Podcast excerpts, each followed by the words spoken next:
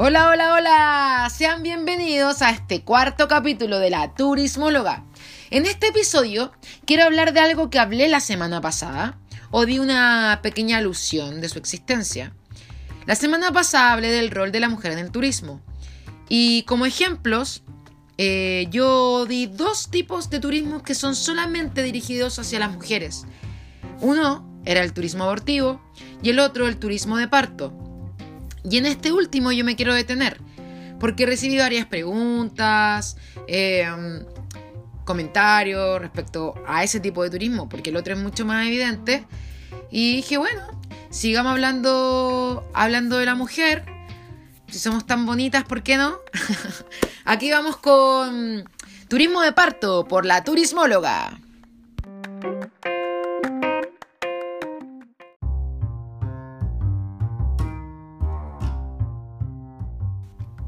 Hubiese gustado nacer en otro país? Hmm, si me preguntan a mí si me gustaría vivir en otro país, sí, me gustaría. Si me preguntan si me gustaría haber nacido en otro país, absolutamente sí. ¿Cuáles serían estos países? A ver, me llama la atención España, me llama la atención Noruega. Este equilibrio que tienen estos países con la modernidad y y su casco antiguo me llama la atención. También me llama la atención Alemania. Por, cuestión, por la cuestión de su antepasado. Berlín. y claro, hablaría otro idioma y no podría hacer este podcast. Cuando veo las guerras civiles africanas, pienso y es ahí donde me siento privilegiada de haber nacido en Chile. Mm. Depende, depende con qué país nos comparemos, con qué país comparemos nuestro país. Evidentemente vamos a sentirnos, eh, dependiendo del país, eh, privilegiadas o privilegiados. Y en otros contextos nos vamos a sentir totalmente desfavorecidos de haber nacido en Chile. Pero bueno.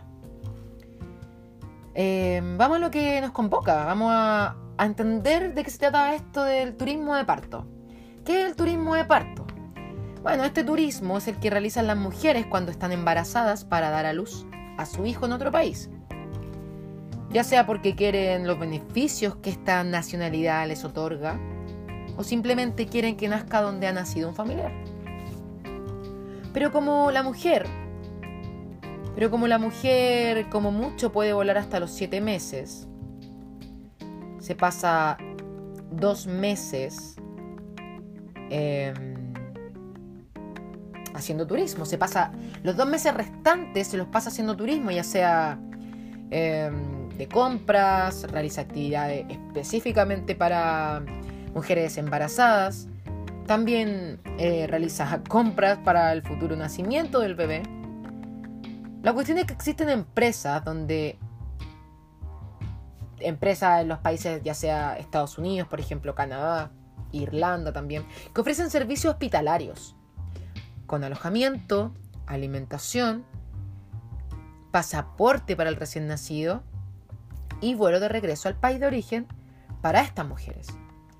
A veces estas mujeres viajan acompañadas de sus maridos o padres de su futuro hijo, entonces se les ofrece un combo de nacimiento. Mitch, combo de nacimiento. Pero hay una polémica, porque estos lugares son medios clandestinos. No son tan así como abiertamente al público en general. Hace poco eh, estuvo un hombre brasileño, esto se supo, él vive en Miami, él es obstetra y ofrece servicio en una clínica. Ofrece este servicio en una clínica en particular. Hizo una reunión en otra ciudad, Ponte tu Florida, y les pidió a las mujeres que no quería que hicieran pública esta noticia o el lugar de la reunión que fuera lo más discreto posible. Entonces yo me pregunto si es tan bueno, tan legal, se ofrece de forma tan masiva, porque no llega una mujer, llegan 30 mujeres o 20 mujeres de todo el mundo. Em, y de, cierta forma toma este, este resguardo. ¿Por qué? Bueno, y esto pasa en Estados Unidos, pero tú vas a Estados Unidos y tú no vas a encontrar carteles gigantes que dicen eh, vengan madres de otros países a dar a luz a sus hijos aquí. No. Están media escondidas las cosas, son un poco polémicos. Y mm, bueno, y aquí también sucede que, ¿por qué Estados Unidos da este tipo de visa o da este tipo de servicio, si lo queremos llamar así? Hay otros países también, está Estados Unidos, es Canadá, em, Irlanda, por lo que sé. Y sucede que, en comparación, por ejemplo, con Chile, eh, nosotros eh, obtenemos la nacionalidad chilena por la sangre, ius sanguini se llama. Esto quiere decir, yo soy chilena porque mis antepasados eran chilenos, o sea, en otras palabras, asumimos la nacionalidad de nuestros padres. Pero en otros países, como los que le acabo de nombrar, Estados Unidos, Irlanda, Canadá, la forma de obtener la nacionalidad es eh, de forma territorial. Se llama ius territorial o más conocido también como ius soli.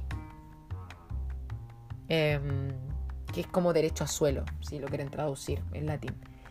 Entonces, claro, yo nazco en un país que tiene este ius solis y yo automáticamente obtengo esa nacionalidad. estos países son Argentina también, tiene este tipo de ius. México, Canadá, Irlanda, Estados Unidos. y aquí se otorga la ciudadanía de manera automática a todo aquel que nazca en el territorio. Entonces, por eso muchas madres deciden viajar, sobre todo a Estados Unidos, para que sus hijos adquieran esta nacionalidad. Según el índice de restricciones de visa, el pasaporte de Estados Unidos es uno de los más poderosos del mundo. Este poder se valora en cuanto a la libertad de poder moverse por el mundo, atravesando fronteras sin necesidad de visado. Por esa y más razones, algunos padres creen que tener un hijo con nacionalidad norteamericana, estadounidense, le dará en el futuro muchas ventajas laborales y hasta de movilidad global. Yo creo que hay mucho mito ahí. Me preguntan a mí, no sé, hay que pensar en la felicidad, ¿no? Los padres dicen, yo quiero lo mejor para mi hijo, por eso quiero que nazca en Estados Unidos, para que, para que tenga más y mejores oportunidades. Pero creo que una persona va a ser feliz no importando el país. Siempre que no esté en guerra, ponte tú. Una persona va a ser feliz dedicándose a lo que le gusta, pudiendo a su forma hacer su futuro Muchas personas viven en Estados Unidos y son sumamente infelices. No creo que Estados Unidos asegure la felicidad de nadie. En general, hay distintos países que mm, te dan distintas posibilidades a nivel económico. Pero hay gente que vive en el campo y son más felices. Yo creo que va en la educación, porque la educación te permite la autoconfianza, te permite mm, emprender, que te da las eh, herramientas para poder armarte y así lograr hacer tu camino. Eso no significa que una persona que por más que nazca, por ejemplo, en Chile, no puede ir a Estados Unidos, estudiar allá o poder trabajar allá.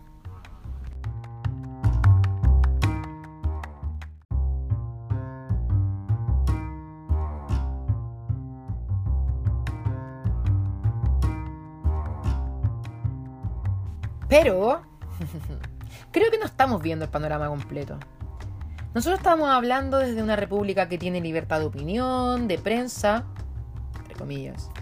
Y de la única forma, la única forma de saber que la teníamos es perdiéndola. Tenemos nivel de inseguridad, pero no es lo peor de todo. Hay países donde la vida no está garantizada. Pero, ¿por qué irían de personas de Chile a tener su hijo a Estados Unidos? Lo hacen nomás, van a tenerlo a Estados Unidos. Pero por ejemplo, un ciudadano norteamericano también tiene sus obligaciones como ir a las guerras, ponte tú. Ellos sufren ataques terroristas, terroristas, autoataques, que aquí aún no es común. Lo que me sorprende, por ejemplo, Siria. Siria, si lo comparamos en, en comparación, si lo comparamos con otros países, Siria era un país como Argentina, un país normal, y de golpe medio devastado. Eso me asusta un poco la vulnerabilidad. En un momento estamos bien, en otro no estamos tan bien.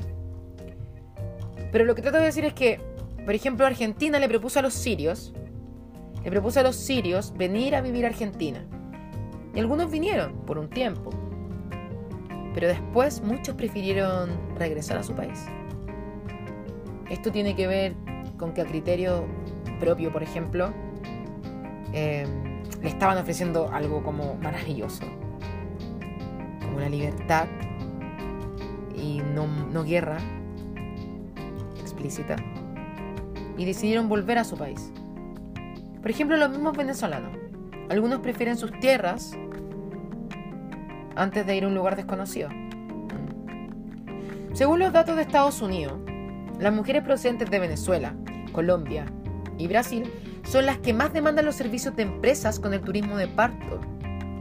Un fenómeno que no conoce fronteras.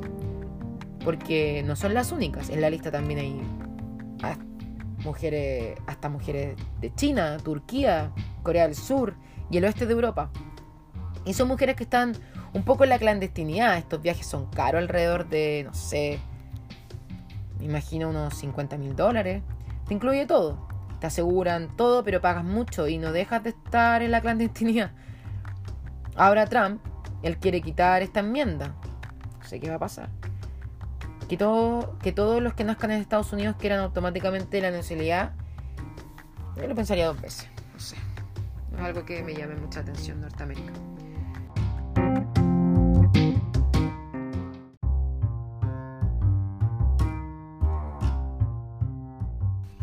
En Canadá se ralentizan los servicios en los hospitales. En Vancouver, la mitad de sus residentes son de ascendencia china. Y un hospital registró 474 nacimientos. Esto es un 22,1% de los partos totales. Es alta la tasa. Para que nosotros, yo al principio quedé como, wow, no me lo esperaba. En realidad no me lo esperaba. En otra ciudad de Canadá se supo que más de 20 casas en realidad eran albergues para recibir a mujeres procedentes de China que deseaban dar a luz en Canadá, por medio de agencias que operaban en el país asiático y norteamericano. Entonces yo me pregunto, ¿es realmente el mejor país Estados Unidos para dar a luz a vuestros hijos? no lo sé.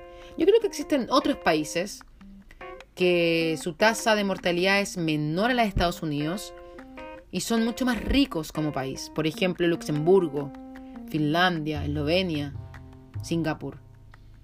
Pero la gente todavía está ahí con Estados Unidos. No sé qué le llamará tanto la atención de los norteamericanos, de los yanquisitos. Según el índice de progreso social, España es el mejor lugar del mundo para nacer. Pero lo dicen ellos mismos. Así que no sé si creerlo. Aquí entra la esperanza de vida, tasa de suicidio, tasa de mortalidad, etcétera. Otro ranking dice que Australia y Suecia son los mejores países del mundo para nacer. Pero la vida no es solo eso. Creo que son muchas cosas en las que hay que pensar a la hora de traer un hijo al mundo. Y creo que no hay un solo país que te asegure todo. Ni la vida perfecta, ni la vida feliz para tu hijo. Muchas gracias por escuchar. Mi nombre es Daniela Sapiaín y cuando vayan de viaje lleven poco equipaje. Porque lo más importante va siempre dentro de cada uno de ustedes. Muchas gracias y hasta la próxima.